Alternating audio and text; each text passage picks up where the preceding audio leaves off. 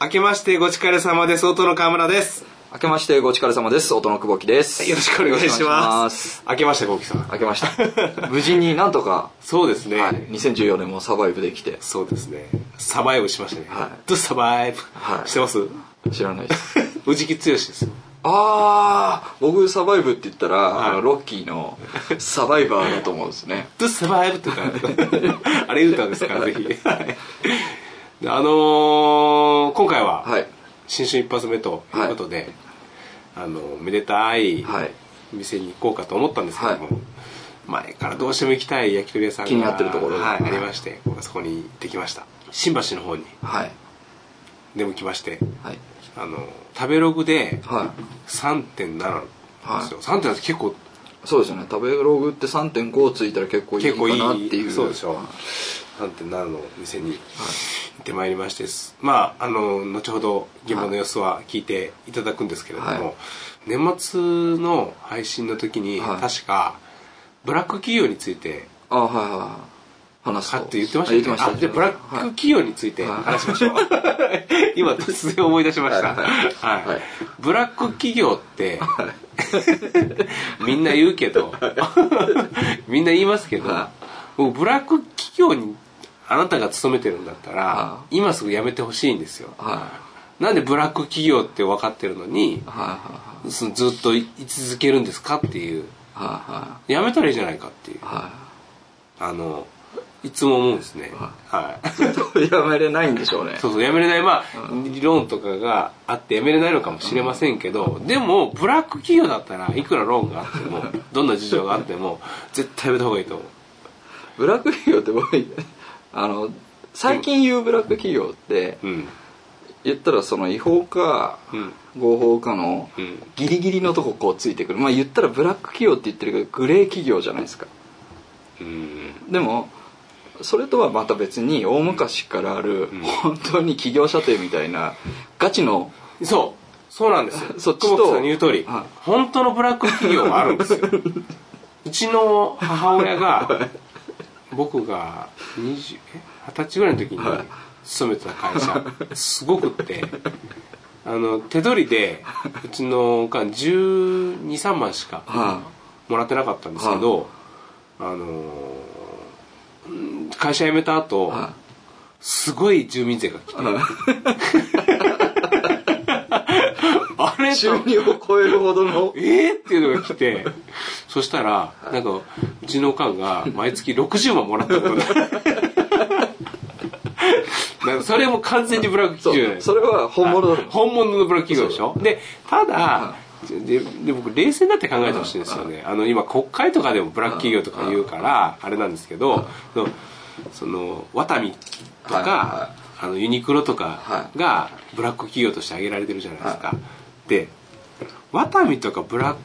ユニクロがブラック企業なわけないんですよどう考えたってはいでなんでかっていうとあれどこを取ってブラック企業って言ってるかって言ったら例えばその店長さんの労働時間はいが規定を超えてたりとか、はまあそれに対して報酬を払ってないでそれって企業の方針じゃないじゃないですか別にその統括部長みたいな人がいて、はでその個人のイズムをどうしてもうん持ち込んじゃって、うん本当は別に企業側が推進したようなやり方じゃないのにそれを各店舗の店長に押し付けてで店長がそれもう上から言われたから仕方なくでもそれ上を統率する義務っていうのは確かにいや企業に絶対あるとも思うあるのかもしれませんけど黙認してるとこあるんじゃないですかいや僕僕それが利益率アップの僕にも源泉であるから黙認もでもねもう今ねもうものすごく労働者が強い法律の中で、もうワタミとかあのぐらいのき国の企業がもうそんな何かあったらもうすぐ帰ってくるの分かってるのに黙認するわけないと思うんですよだからあれは結局この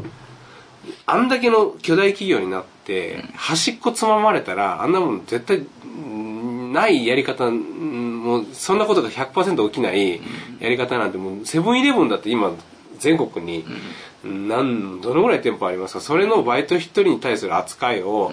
その企業側が100%把握してそれを抑制するっていうことはもう絶対できないと思うんですよね、でそどうしてもまあそれ、いえまあ、理想を言えば100%やるべきですけどでもまあそのどうねその理想はそうであっても現実的にどうしてもそうはいかない部分だからセブンイレブンだってその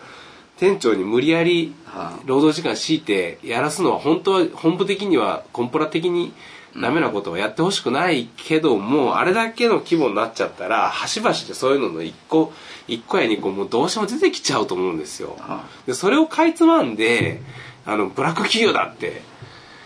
いうのは僕は、うんぜひやめていただきたい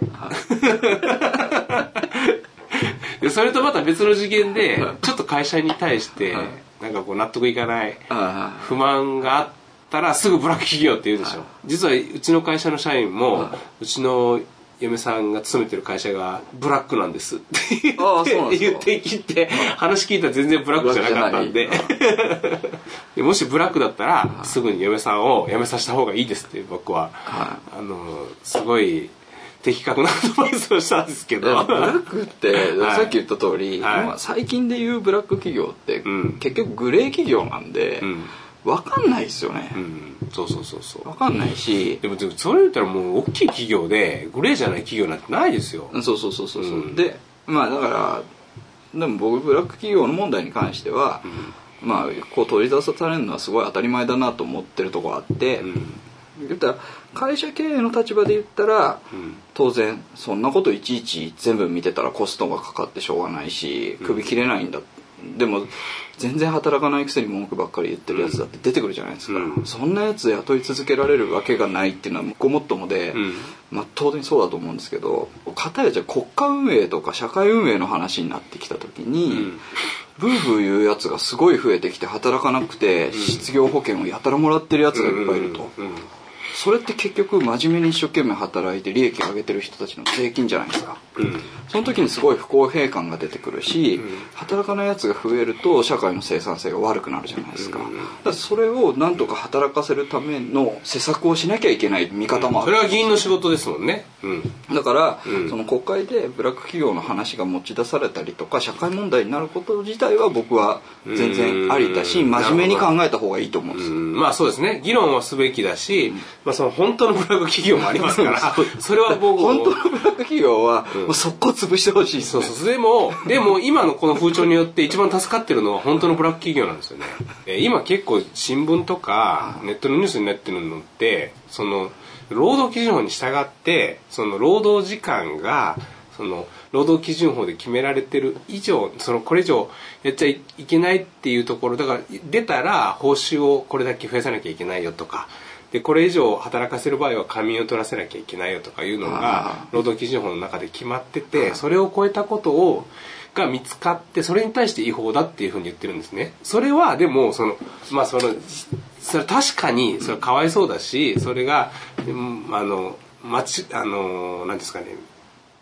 その実際にやられたこの気持ちになったらすごいかわいそうだと思うんですけどそれがイコールブラック企業では僕はないと思うんですけどだから今もう何でもブラック企業っていう風潮になっちゃってるからそうなっちゃうと本当の僕も本当のブラック企業を撲滅するべきだと思うけどそのブラック企業って全部言ったらもうそのひどいブラック企業も。その組織がでかくなってしまったから端つままれてブラック企業って言われてる企業と全く同じレベルで語ることになるからもういやほな本当のブラック企業に勤めてるんだった らぜひやめてほしいだからもう何でもかんでもブラック企業っていうのは絶対やめた方がいいん です一般の人が それ言い出したらもううん本当のブラック企業が助かりますからね いや本当のブラック企業はもう違法だから捕まえたらいいんですよ いやだからそれがブラック企業って言い出したら全部ブラック企業で言い出したらこう声が上がってこないじゃないですかいやそれでも警察の問題と、厚生労働省の問いやい題とや違う違う警察そう問題そういうことじゃいなくて一般的にブラック企業っていうことがそのどのどのこともブラック企業って言ってなかったらあのブラック企業って言われたらうわブラック企業なのってすごいなんですか違和感を覚えてあの調べたりとかするじゃないですかでももうこんだけ何でもかんでもブラック企業って言ったら本当のブラック企業にブラック企業って言ってもその声が狼少年になっちゃってだから本当のブラック企業をそういう意味で守ってしまう部分が僕は絶対あると思うんですよだからブラック企業何でもかんでもブラック企業っていうのは絶対やめた方がいい自分の会社に対する言い分が通らなかったから、もうこの会社ブラックだとか例えば他の企業と比べてるんですよみんなで A 社 B 社 C 社 D 社ってあって A 社はこういう待遇してくれた B 社はこういう待遇してくれたでも C 社ではしてくれなかったでもそれは会社にとって別に義務がある制度じゃなくって会社の行為でやってる A 社は A 社の経営者の考えで行為でやってる制度があって B 社は B 社の経営者で行為でやってる制度でそれが C 社には A 社の行為も B 社の行為もなくってただ別に何も間違ったことはしてないけど A 社がやってる特別なことも B 社がやってる特別なこともやってないで C 社の社員が A 社とか B 社がやってる素晴らしいことを見てですようちの会社はそれやってくれないブラックだって言うんですよブラック企業ってねその言われてあの嬉しい経営者って一人もいないと思いますよいやまあもちろんもちろんもちろん経営者ってみんな結構それなりに社員のことをちゃんと考えて、あの一人でも雇ったらですね、覚悟を決めてやってますからねでそれでまあその A 社と B 社で待遇の違いがそらありますよね経営者がいっぱい取る会社もあるしその慰安旅行をちゃんと毎年設定するぎカツカツの中で借金してても慰安旅行するような会社もあるしまあまあそんな感じではいブラック企業をブラック企業ブラック企業っていう今の風潮は僕は何とかしたいと思わず長くなっちゃいましたけど前回に年越し忘忘年会スペシャルに続きちょっと深い話 あそうですね忘年会ではいいじじめめの問題話でということで、はいあの今日のお店のはいご紹介のコーナーにやっと行きましたけどもはい今回はいえっと、行ったのは新橋新橋ってすごい行きそうで行かなかったんですよね今まで飲み屋さんいっぱいあるのに、うんこっちからではちょっと訪れてない銀座も行ってないですよね銀座も行ってないですね新橋駅って何線ですかはい、これ言わせるんですかあの日本中おそらくまあ日本中とは言わないです東京中皆さんが知ってるあの新橋駅ですそれ以外の新橋駅ではないですはいあのでは地方からはい来られる方が、は電車東京駅に着いて、はいどうやって行ってるかなあ東京駅から山手線に乗ってくだあさないるほどですね、あの緑か青いのに乗ってもらったら間違いないですそしたら、はいあの東北から、はい新幹線で上野に着いた人は上野に着いた人は、はい何乗ろうかなまあまあでも緑のに乗って乗っててください青いやつはたまに快速あってあそっかそっかはじゃああの深夜バスで立川に着いた人は、い立川に着いた人は中央線に乗っていただい てはい、東京駅まで行って東京駅まで行ってそこから緑の緑の、はい、とってりいうかあえずだからどこに、についても、はい緑とにかく緑の電車に乗っといてもらったら、い、つか着く んで間違えて千代田線に乗るってから辛いです 緑のラインのラインの線ねはい。わ、かりました。お願いします緑の電車に乗ったら、はい新橋駅、まあどっち乗ってもね、いつか着きますだからいつか着きますから、はい、もうそんなんでいいんですか待っててくださいねなんか、すごい丁寧に説明してたような気がするんですけど、今まで。山手だじ 山山手線手線京浜東北線、えー、都営浅草線銀座線あとありますかえゆりかもめそう。 全部言った。ということですさがはいの新橋の。はい。駅から、えーっとひ日比谷口今口、はい、SL 広場 SL, の SL 広場がある方に出てもらって、はい。えっと駅を線にしてまっすぐ、えー垂直方向にはい。向かってもらって六分、はい5分じゃつかないけどまあ67分って感じですかあの、SL 広場のはい向かいに、なんか三井住友銀行さんのなんはいか、もともとプロミスだったのかな。はなんかお金借りれるようなところがあって、そこの間の道です道を入ってもらって、はいい寿司三昧をあそうそう左に見て左に見て そうそういつでもありましたねでどっちに曲がるんでしたっけ右に右に、はい、ちょっといい雰囲気のなんか小道でそうそうそうそうそう、結構ね店の近くまで行かないとはい看見板えながい出ですてねこないんで,、あのー諦めずに探してくださいはい、というわけで場所の説明したんですけどお店の名前はマスコさんですあマスコはいマスコどんな感じでしたっけ、えっ、とですねこれなんて言うんで すかあのマスなんですかあれあれマス難しいですね、はい選手でいきましょう選手マスマスだマスあのマス使った選手がいるでしょ誰ですかバスケいないバスケバドミントンいやいないんじゃないですか えいないえいたでしょえバスバレーバレーボールあああの人まあそのマスですねきっとそうでしょあそうですねマスコさんマスコさん そうだマスコがいたバレーボールの選手にし ては綺麗なあマスそうコそさうんです選手にしては、今ディスりましたねですバレーボールバレーボールの女子バレーボールディスりましたねを全員を敵にしましたねはいめっちゃ可愛いですよねバレーの女子全員ですかはい全員みんな可愛いと思いますよそういうこと言うと博愛にしかなるサオリンとかああサオリンあ はいプリプリンセスメイクとかいますあかプリンセスも出ましたねそうですねそうですマスコさんだけじゃないです美人はそうでしょはいいや竹下さんも綺麗ですよあセッターねああいろいろんなセッターあなんかご結婚さ人れ生たのセッかターやってくれてますからというあのマスコさんのマスコというマスコになってましたけどね本当にマスコ直美でしょあそうマスコ直美はそでいうすマスコ直美そうそうそうですあの感じですねきっそうとですねそうですねでの焼き鳥屋さんで焼き鳥屋さんですねはいちょっと先に言っちゃいますけど大おすすめのめちゃめちゃうまい店ですから、はいはいはいはい幸喜さんが絶賛しておりますが、はいそしたら幸喜さん今週もあ今月もだ、はい今月も飲みに行きましょうか行きましょう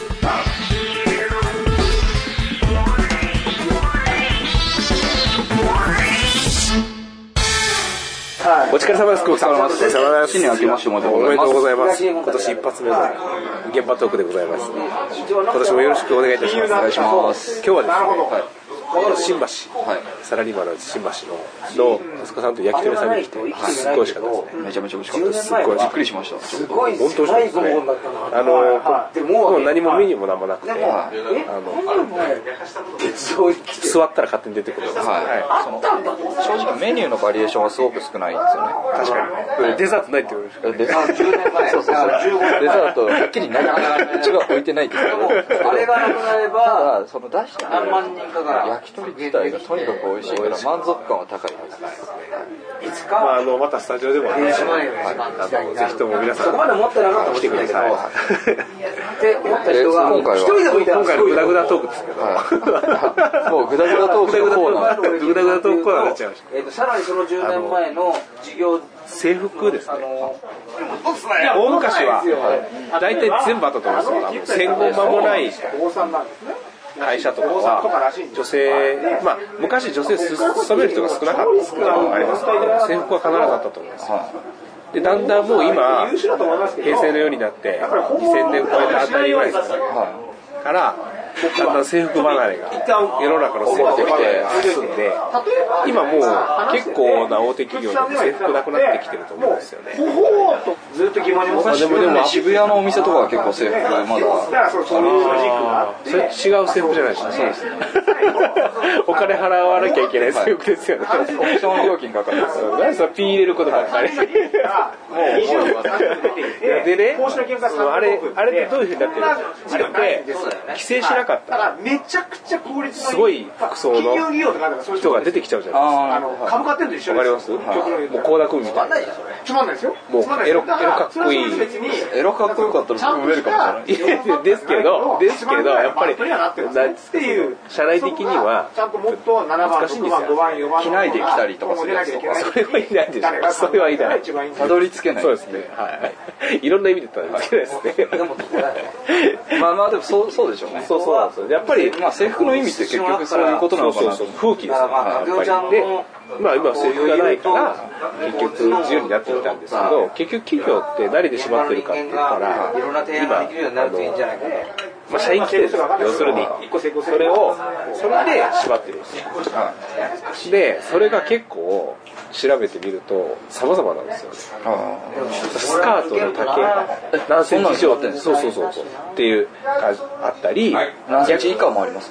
以下以下ダメですか以下ダメです以上は OK ですよ少なくて以下はダメです以下で縛ったら確実にセクハラですよはずなのに30センチ以内にしないいやだとっいけてないでもでもですよ足痩せ送信専門のあそれはありですねそれはありですね変に足隠されても確かに確かにそそれはありかもしれない言うじゃないでも久保木さん今言ったら全然違う意味だ違いますまあ、まあでも本当に決まってるんですよ細かくだから髪はこういうふうに言わなきゃいけないとかオンザ眉毛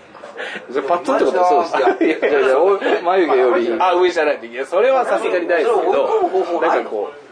なんですかね、ぐちゃぐちゃじゃそダメれだもから、がさなっんきのかその言わなきゃいモけチなベーいショ。ンがどんどん高なまんっかてそういうのを本当に遮ってモチベーショ作ンれモてチベるーションかどうかわかんない、あのーシステムなのかなあれあれがあるんですよね会社があるんですそよの確率を上げていく例えば100人が100人ナッツの袋は向けとかね。いろいろありますそうですそうねですねそれあのサービスですもんねチャイってじゃないんで大概向けですけど夏日で旬な話題をちょっと突っ込んできて捕まるんですかね夏日そのあれって起訴されの能力をいやもうちょっとやめましょう政治の話。政治のそれはもう話全ての企業がずっとな夏日捕まるかどうかどうだ捕まらない捕まるっていうのは起訴されるかってことですかそうですいや起訴されるでしょ、絶対。あそういうことだよ。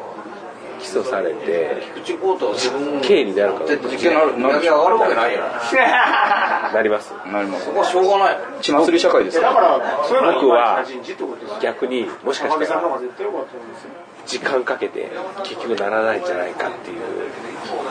気がするんですよね僕は多分、ちょっとこれこっちから状態かけていきましょうかわかりました実刑になるかどうか久保木さんは夏になります実刑を受ける僕は実刑を受けない小10でこれで久保木さんが負けたら今年は8個にしてあの来年は7個にして再来年は6個にし実て刑にならなかった時点それをで可能にするのが唯一ごちがか説明するれことの費用を可能なん一で回出しすかてとも思らういますよ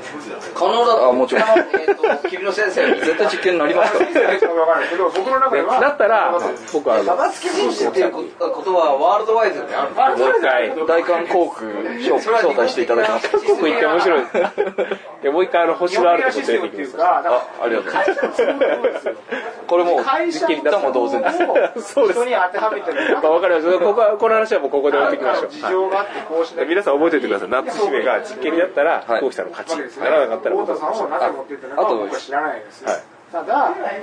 あり得るパターンなそんでれじゃをあ一つだけ言わせてはいはい追加ではい減らしていくって系いうのがの一人一人のその猶予も固まる前に夏姫が自殺するパターンもあるんで韓国の場合それはノーカウントわかりましたそうなったらはいあのノーカウンドトロー透明でド化ローってで、いうのはいあのがキーワードなわ けですよ何でしたっけあれですよね民主主義のキーラワグビーのード後最後ノーサイドノーサイドノーサイドね全部透明にしていくことによって自殺はしないでくださいお願いしますっていうのがということでまあ久木さんその女性の服装についてどう思いますかでもさそれはえっとそれは仕事をしてる時にそのあの個人久保木さん個人の欲求の問題ではなくは社会的カンにパニーにとっ例えてばは公務員大事だと思ってる。まあ、何十万人何万人って雇用してる会社のそう女性思わないの人と服装に対するああなるほどって納得する人の割合いがやどっちが多いかで言いにくい僕がね言いにくいから僕が先に言うと透明化の方が僕はああなるほどっていう人が増えるとやっぱり基本的にはその今みたいに100%何でもかんでも OK っていうわけではないんですけどわかんないそういでうこもとやっに対ぱしり基て本的にはやっぱり説明しにくいと自ころを由に説明しないってずっとやっていくことによって多少高得額みらたいれなる情報が減るので出てきてももうちょっと僕は容認すべき最後ビジネスだいやそんなの絶対そういう PDCA あの意見のなん一で手すよねに尽きるっていうのが僕の結論僕もジーンズ穴開いたジーンズだって別にいいと思う持ちやすい。だから簡単に。例えばは具体例でまとまりまし一致しちゃったんでこの辺にしておきましょうかはい動かしそしたらやすいあのスタジオの久保木さんですそうだからマイク逆に言うとあじゃあもっと言うと。お返ししたいと思いやますうちは赤字を出したからイベント移動でじゃあっていうスタジオの久保木さんはい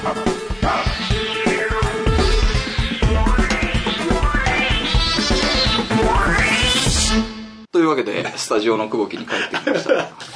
今忘れてましたねちょっとマイクコはンマこういうぐコらいンマ5秒とコンマ8秒ぐらいためらい があったけど多分へ久保木さんの編集によって、はいそのためらいなくな一切なくなってまますすね、美味しかったですいやめねちゃめちゃ美味しかったですねねで結局全部食べたは結果、はい僕やっぱ一番最初のささみいがおよおかったあのささみなんか中がちゃんとレアでそうささみなのにふわっと感ちゃんと残しててくれそうてそうすごいですねでし本当にシンプルに塩をかけてわさびちょこちょこちょこっていう感じであれ美味しかったあれだってファーストインプレッションじゃないですかもう、初めての出会いじゃないですか、あそこの焼き鳥と、なんか一口食べた瞬間にあここ美味しい店だなっ確かにて思いまわしたかよりねうんでまあ久保木さんははい山椒もはいあの絶賛してますよね はい、山椒がすごく良かったですね。あの、あれなんですかね僕が山椒つけた時に出てたあれつくねなんですかね、うん、作れです言ったら作れです軟骨が結構残ってそうそうそうそうるあんまりミンチにしてないつくねで粗結挽き構粗引きのミンは、ミンチですねはいでそれがそれまで結構さっぱりどれも割とさっぱりテイストできていて、うんあれが脂っこかったんですよねきたでそこに山椒のあの粉をはさっと振ることによってはい口がピッと締まってなるほど素晴らしく美味しかったですねなるほあのタイミングであの山椒見つけたのはねはい出会いですねそうですね見つけたのは僕ですけどね、はい でまあ、今回はそしてなんかあのな8席ぐらいカウンターがあってまあ現場でも言ってるかもしれないけど奥にはいはいちょっと上がったところにテーブル席6人掛けがあって、はいそこに4人いたんですよね、はいはい小吹さんともともと先客が二人2人いて、はい、でそこにあの某テレビ局の、はい あの多分お近くのテレビ局だと思うんですけどはい。それ全部結構違いですね。そう。 まあ、それいいいい言い方です ね。某テレビ局の社員が、まあ、制作会社の人かなんかと、 チッって、うんまあ多分その辺の人がいて飲んでて、もう、もうその某テレビ局の社員がものすごい語ってましたね、熱く。僕は「生テレビのために頑張ってきたんです」って言ってましたもんねなんか人事についてめっちゃ熱く語ってましたね。あの人事、僕だったらこうしないみたいな感じで、どう思いますかみたいな感じで。で、制作会社の人が、なんかすごいいいこと言ったら、ちょっとメモっていいですかああ言うとは言わない言うとは カバンから出してカバンからメモを出ちょっと今いいですかで 今のもう一回いいですかみたいな 取材構成かけててすっげえなやる気あるなと思ってうちもあんな社員募集してますね まあまあそういうことで、はいあの小牧さんのはい恒例のコーナーをあ来るんですねコーナー名すいませんまたいただいていいですか、はいあのおてんばくぼきのはいおすすめポッドキャストのコーナーがやってまいりました、ありがとうございます おてんばにご紹介してくださいはいはい、前回あの町山さんのはい、映画のね評論家まあまあ言ったらプロの方の番組だったんですけど、今回は、はいえー素人代表ということで、はい、ああなるほど、は一般の方ってことですねそうですね一般の方ですね、はいえー東京ゲーム事変という東京ゲーム事変、はいこれは一これ多時椎名林檎が在籍してたんでしすてたんです かね ししてたしてたりしてなかったりまたプロのプロの方なのかあもあしそうれかないですけども、はいはいまあ今はもういしてたとしても今いらっしゃるはい解散はいはいなるほどはい、でこの番組多分ねすごい有名な番組なんですよはい、ゲームだからやっぱゲームですかゲーム好き、はゲーム好きの美大生3人美大生3人が大学生3人はいはがい始めた番組でへえもともと毎週更新しててで彼ら3人ともすごくゲームが好きでで僕はゲーム実は全くしないんですよね僕もうだいぶ十数年二十数年離れてて今のゲーム事情は全然分かってないわけですよあのテレビとか雑誌で取り上げられてるあすごい処理能力が増してこんなグラフィックになってますみたいなチラチラ見ることはあってもゲームの内情は全然分かってないわけですよねだからスー実際持ったのはスーファミとプレステそうですねプレステプレステ3プレス2 3?2 でしょ3もそれ持ってたんですかえいやああそうそうそう最近ですよね、はいはいなるほどただでもほとんどやってないんでセガサターンとか持ってなかったですかセガサターン持ってなかったとド思リいーまムすキャストとかドリームキャストありましたね よく汗まあまあでもそれすっごい前じゃないですか何にしてもはいだから最近のはいナウなゲーム事情全然分かってなくて、はいでただそういうところもやっぱり分からないと多分ゲームが単純にそのゲームオタクのためのものじゃなくてゲームが発展してるっていうことは発達してるってことは多分 IT なりまああとはゲームだって課金の問題があるの今でだからねプラットフォームがそういうだからあのハードのゲーム機からはいスマホに全部集約されてきてますから、まあ、そのどうしてもね IT の技術と絡めてそう課必金要があり課ますよ金ね集金のビジネスモデルもあるんで、はいはいマネタイズがねはいはいやっぱりそういうビビットなところの勉強しなきゃいけないなと常々思ってたんですけどなかなかゲーム本体に興味持てなくて聞き始めたのはこの東京ゲームな事る変ほどどころかあれですよねゲーム本体のところは久保木さんスマホのゲームですら、そんなにハマれないですよね、 でもこのポッドキャストはこの東京ゲーム事変のパート1やってる頃は美大生だったんで、はいはい言ったらもうその今のそのデジタルゲーム、はいビデオゲーム機うんそのソフトで入れ替えができるうんゲーム機がもともと生まれて物心ついた時からある程度のクオリティのものがある中で生きてきたまあうんうんビデオゲームネイティブなわけじゃないですかそうそですよねでその彼らがそういうゲームに対してどういう感覚感性を持ってるのかっていうのは非常に興味中があっってて大学生だから二十歳ぐらいってことそうででしすょねで小学校の時って言ったらもう10年ぐらい前ってことでしょもうプレステ2そう出そうてそうますそうよね3出てるんじゃないですか23ぐらいの時だから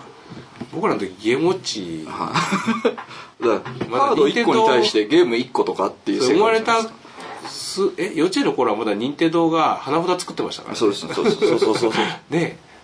確かにそれは感性が違いますからね、うんでそれをちょっと知りたくてうんなるほど聞き始めたんですけなど,、るほどやっぱりでその3人三者三様好きなゲームがはいはいまたバラバラなんですよああそう一人一人違うんだアクションが好きだったりロールプレイが好きだったりそうはいはいでかつやっぱりその突き詰めてるので例えばあ僕だったらアクションゲームだったらはい結構一つのカテゴリーなんですけど、はい彼らの中ではじゃあ横スクロールあするゲーム縦スクロール縦スクロールするのかはい 3D とはい全部こうはい区分けができて分かれるんてですねなるほどでかつそのゲームっていうのはこってりすごいグラフィックだったりとかするのが全ていいわけじゃなくてやっぱりその待たされる時間そういったものも全て含めてトータルで面白いゲームおーなわけですよねでそういうゲームの面白さうんあと操作感の面白さその感覚的に操作ができるものとかその練習しないとできないものとかっていうのどっちが面白いんだとかいう話もあれば課金の問題とかもうん例えばあのどういう課金があるかそうっていでうのドラクエが問題になりましたけど後からどんどん課金しないと進めないうとんうんかじゃあその課金でどういう課金が許せるどういう課金が許せないはいはい本体にお金を払ったに本体っていうかそのゲーム本体にお金を払ったにもかかわらずゲームを続けるために課金するものに関しては絶対に許せないうんうんうんけど進めるためとかオプションに対して課金を取られるのはいいですよとか、うんまあ、そういうのを彼らなりにすごく突き詰めてうん話をしてて毎回毎回あだからただ単純にゲームがこのゲーム面白い面白くないとかいうそういう話ではなくって、はいゲーム今のゲーム業界を捉えてその課金の制度とかもうそうそうそういうところについてか三人美大生が3人で語り合っあてあるもうあらゆるはい美大生なんでその絵画としてのああなるほどまあ背景の絵がどうだとそうかそうそうはいはいもはい含めてもうなるほどゲームのありとあらゆることをはいはいよもやま的に話をしてるんですよねはいはいはいなるほどはですごいそのそれ面白そうですね僕は全く知らないいはことを彼らが考えてるいし、うんなるほどまあ非常に面白くて、全然ゲームしないにもかかわらず結構聞き続けた、へえ今何回ぐらい配信してるんですかとですねあの本編のやつが東京ゲーム事変で終わりなんですけどこれ83回83回やってんだええでただ1年半これは去年の5月2014年5月はいで終わってるんですけどはい、でなこれなんで終わったかっていうとみんな就職しちゃったんですよあなるほど明太ク卒業したんですねはい明太子卒業し続こうが私はね問題ありますねいやなるでほどは就職していはいデザイナーが2人とはディレクターが1人になったのかないへえディレクターってテレビのディレクターですか映像なんかね映像はっきりは言ってないんですけど多分ゲーム系のとことあーなるほ IT ど系のとこあーなるほどと映像系のとこだと思うんですけどでディレクターが3人になったんで、はいあの前みたいに更新は忙しくてできないんですけどって言いながら、はえー東京ゲーム事変 3D っていうのが始まったん ですなるほど なるほどあのーあれですね任天堂 3DS みたいに、東京ゲーム事変 3D ってやつがあるんですね、なるほどそれ 3D ゲームだけじゃなくてまあまあディレクターデザイナーデザイナーの 3D ああそういうことかはなるほどなるほどそういう 3D かそれが月1更新ぐらい大体そういうそれぐらいのペースですねあの不定若干不定期なんですけ不ど定期なるほどで今それは今も続いてる続いてますあへえそれ面白いですねはいあの多分でもリスナーさんが割と多い番組だと思うんですけど20もし聞いたことない聞いたことなくて特にゲームからちょっと離れてるけど気になってるっていう人にはおすすめでございます課金は結構ね熱いですよねうんいろいろあれやってますもんねなんか一部のガチャとかではいはい中学生とかがすごい親のお金で20万とか使っちゃったとかいうのが社会問題になってなんか課金自体が悪いみたいなんでニュース見ますけど別にあもうさっきのもうブラック企業問題と同じ でもう一緒くたにするなとそうそう一般の大人が自分のもらった給料で、あの自分の好きなものにお金使ってるのに、なな何を文句言う必要があるんだと思いましたよね、もうものすごい一致しましたねこ こまあそんなコーナーで、はいおてんぱこうきの、おすすめポッドキャストのコーナーでしたありがとうございましたありがとうございました はい、ということで、あのお疲れ様、一発目の、2015年一発目、えーこんな感じではい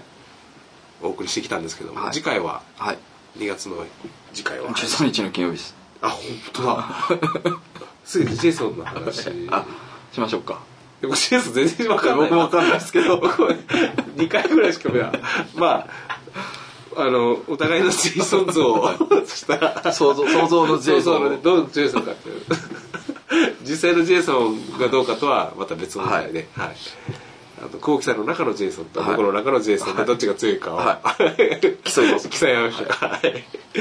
まあそういうことで、はい今回はこの辺にしたいと思います、今年もよろしくお願いいたし今ま年すもよろしくお願いしますそしたら皆さんごちそうさまでした